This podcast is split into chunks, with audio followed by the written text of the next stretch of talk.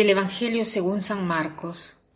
En aquel tiempo Jesús y sus discípulos llegaron de nuevo a Jerusalén, y mientras Jesús caminaba por el templo se le acercaron los sumos sacerdotes, los escribas y los ancianos y le preguntaron, ¿Con qué autoridad haces todo esto? ¿Quién te ha dado autoridad para actuar así? Jesús les respondió, Les voy a hacer una pregunta. Si me la contestan, yo les diré con qué autoridad hago todo esto.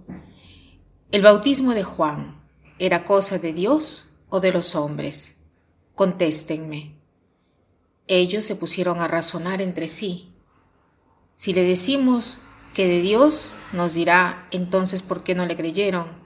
Y si le decimos que de los hombres, pero como le tenían miedo a la multitud, pues todos consideraban a Juan como verdadero profeta, le respondieron a Jesús, no lo sabemos.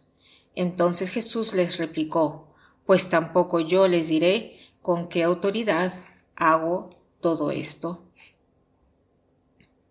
Estamos en el capítulo 11 del Evangelio de San Marcos y en este capítulo Jesús apenas eh, ha votado del templo de Jerusalén a los cambistas y vendedores de palomas, o sea, había hecho un gesto muy grande y había dicho, mi casa será llamada casa de oración y ustedes en cambio la han convertido en una cueva de ladrones.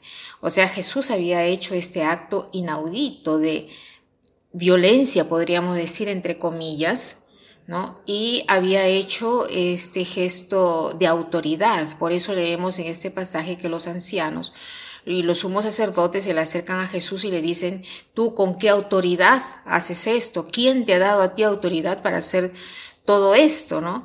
Y Jesús no les responde porque se da cuenta de una cierta deshonestidad de parte de ellos, ¿no? De estos señores, eh, que le hacen estas preguntas. En cambio, Jesús responde con otra pregunta.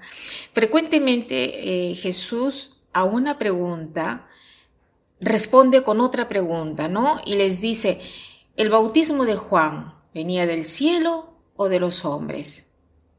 E inmediatamente ellos se ponen a reflexionar y, se preguntan, ¿no? Entre ellos dicen, si decimos del cielo, va a decir entonces por qué no les han creído. Si decimos de los hombres, ¿no? Pero como ellos tenían eh, miedo, ¿no? Porque toda la gente consideraba a Juan como un profeta, responden, no lo sabemos. Entonces Jesús les dice, tampoco yo les digo con qué autoridad hago esto.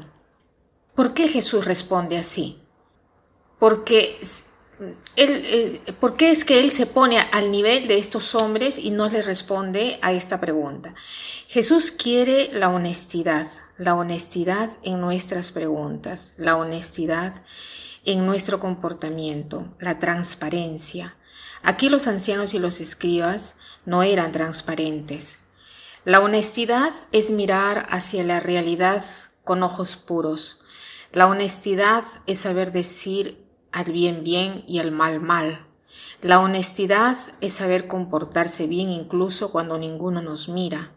La honestidad es saber hacer nuestras tareas incluso cuando el jefe no me ve. La honestidad es saber decir la verdad también cuando hay circunstancias o situaciones donde las tentaciones defienden mis intereses.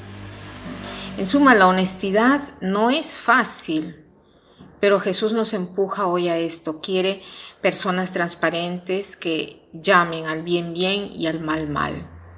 Entonces hagámonos hoy el propósito de ser personas honestas, de llamar a cada cosa por su nombre y sobre todo de saber hacer el bien cueste lo que cueste y de saber ser honestos al punto de percibir las desventajas de nuestra vida con tal de no contradecir el bien que estamos llamados a hacer.